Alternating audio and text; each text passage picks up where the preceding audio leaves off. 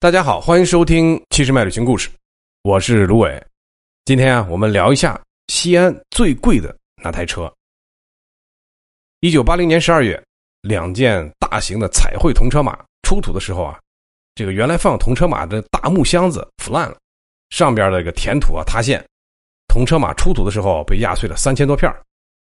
但是啊，因为这个陪葬坑整体啊没有被盗扰过，所以车马原有的构件基本上是齐全的。所以啊，这组铜车马按出土时候前后顺序就被编为一号车和二号车。来，我们简单的说一下这个艰难的修复过程啊。这一号车残破成了一千三百二十五块，断口是两千零六十九个，缺失四百七十三处，大部分部件啊都有不同程度的变形，还有锈蚀。那么二号车呢，残破成了一千六百八十五块，断口呢两千两百四十四个。缺失三百一十六处，裂缝五十五处，还有啊，就是这个伞盖破碎成了三百一十六块，直径呢大概是一百二十二个厘米，最厚的地方呀是三个毫米多，最薄的地方只有零点八毫米，而且发生了严重的氧化和变形，修复的时候根本不知道它原来什么样子，所以它的弧度是怎么样的，焊接怎么解决呢？如何组装？这个啊都是当年摆在考古工作者面前一个巨大的难题和一个挑战。我啊，之所以给大家啊罗列出这些数字啊，就是想描述一下这两辆铜车马出土的时候几乎粉身碎骨的样子。经过我们专家啊八年的精心修复，这两件铜车马终于重返人间了。令人惊讶的是啊，各种链条还有门都可以用，窗户、车门依旧是开闭自如，而且牵动这个车辕啊，带动轮轴转动啊，竟然还能继续行驶啊，真的是很难相信。制作如此精良的车马，竟然出自两千两百年前秦人之手。这两件铜车马，前面的叫立车，后面叫安车，是典型的古代单元双轮车，按照秦代真人车马大小的二分之一比例来制作完成的，是目前我国发现的最大的青铜器。铜车马呢，有三千五百多个零部件组成，工艺上啊，就使用了像铸造啊、镶嵌、焊接、子母扣连接、活铰链等等。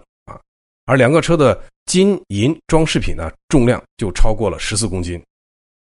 我们先说一下这两个铜车马的功能啊。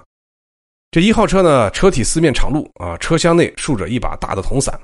别小看了这把伞，后面啊，我专门给大家讲一期啊，就专门给大家讲这把铜伞，因为啊，这把铜伞比现在最贵的车劳斯莱斯里边那把伞要高档、要精致的多。这个伞底下啊站了一个玉官俑啊，车上还有。发现的像铜弩、铜盾啊、铜剑簇啊这些兵器，所以啊，这台车就是相当于我们今天的警车，主要功能鸣锣开道、防御和警卫。这二号车呢叫做安车啊，车呢就分为前室和后室。前室呢就是一个御手在驾车，后室是主人乘坐的内饰。那么装饰的风格华丽啊，金银配饰也比较多。这个车的总重量是一千两百四十一公斤，呃，由三千四百六十二个零部件组成的。这三千四百六十二个零部件全部都是铸造成型，除了青铜件之外，还有七百三十七个金质的铜件和九百八十三个银质的铸件。考古人员呢对铜车马进行了光谱和化学定量分析，发现铜车马是用青铜铸造的，主要成分呢除了铜、锡、铅之外，还有铁和钙等十种化学元素。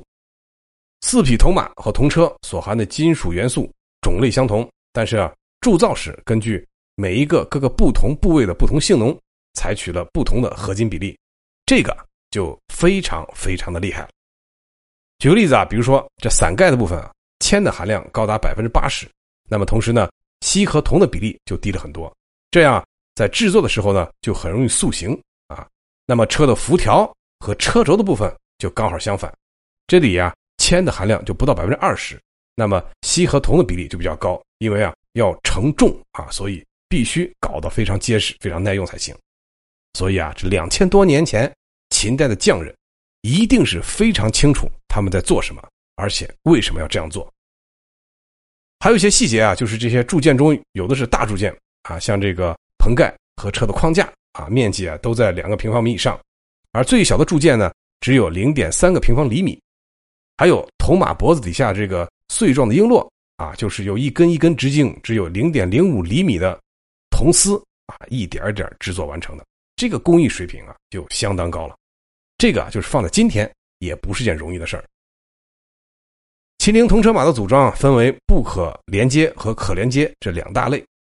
前者呢又可以分为像什么铸接法、焊接法、嵌法，还有这个铸补法、红套法、精接法等等。那么后面呢就可以分为像子母扣连接法、组环扣连接法啊、转轴连接法等多种工艺。这些听起来啊真的听着都很复杂，在今天啊好像只有借助一些机械设备、车床这些工具才能完成的活儿。两千多年前，秦代的匠人已经玩的是炉火纯青了。这两个铜车马身上的未解之谜啊，真的是太多太多。每次去啊，越看越喜欢，越看越觉得惊讶。比如，你像这二号车的车饰啊，和后车车鱼前面这个箱板，这个折沿处啊，就采用了焊接法。这个啊，当时用的什么焊接材料，具体是什么样的工艺，怎么焊接上去的，到现在还是未解之谜。还有车窗板和马上的流花是这个镶嵌上去的。大家知道啊，这个铸补法主要是用于弥补分散、缩孔、气孔和残渣造成的一些缺陷。铜马身上很多地方就是有铸补的现象。根据国外有关文献记载啊，用粘接剂连接金属部件的这个工艺啊，到了二十世纪五十年代才出现。这个比秦朝晚了两千一百多年。这两千多年前的秦朝匠人啊，能把这么这么巨大的青铜器。车马造的这么造型准确、形象生动，这个只能说人家当时的工艺确实好、确实高。所以啊，我啊一直认为这两件铜车马就是兵马俑博物馆两颗璀璨的明珠。好了，关于兵马俑里边这两个铜车马的简单介绍，今天先聊这么多。下次我给您聊一下西安最贵的车上那把最贵的伞。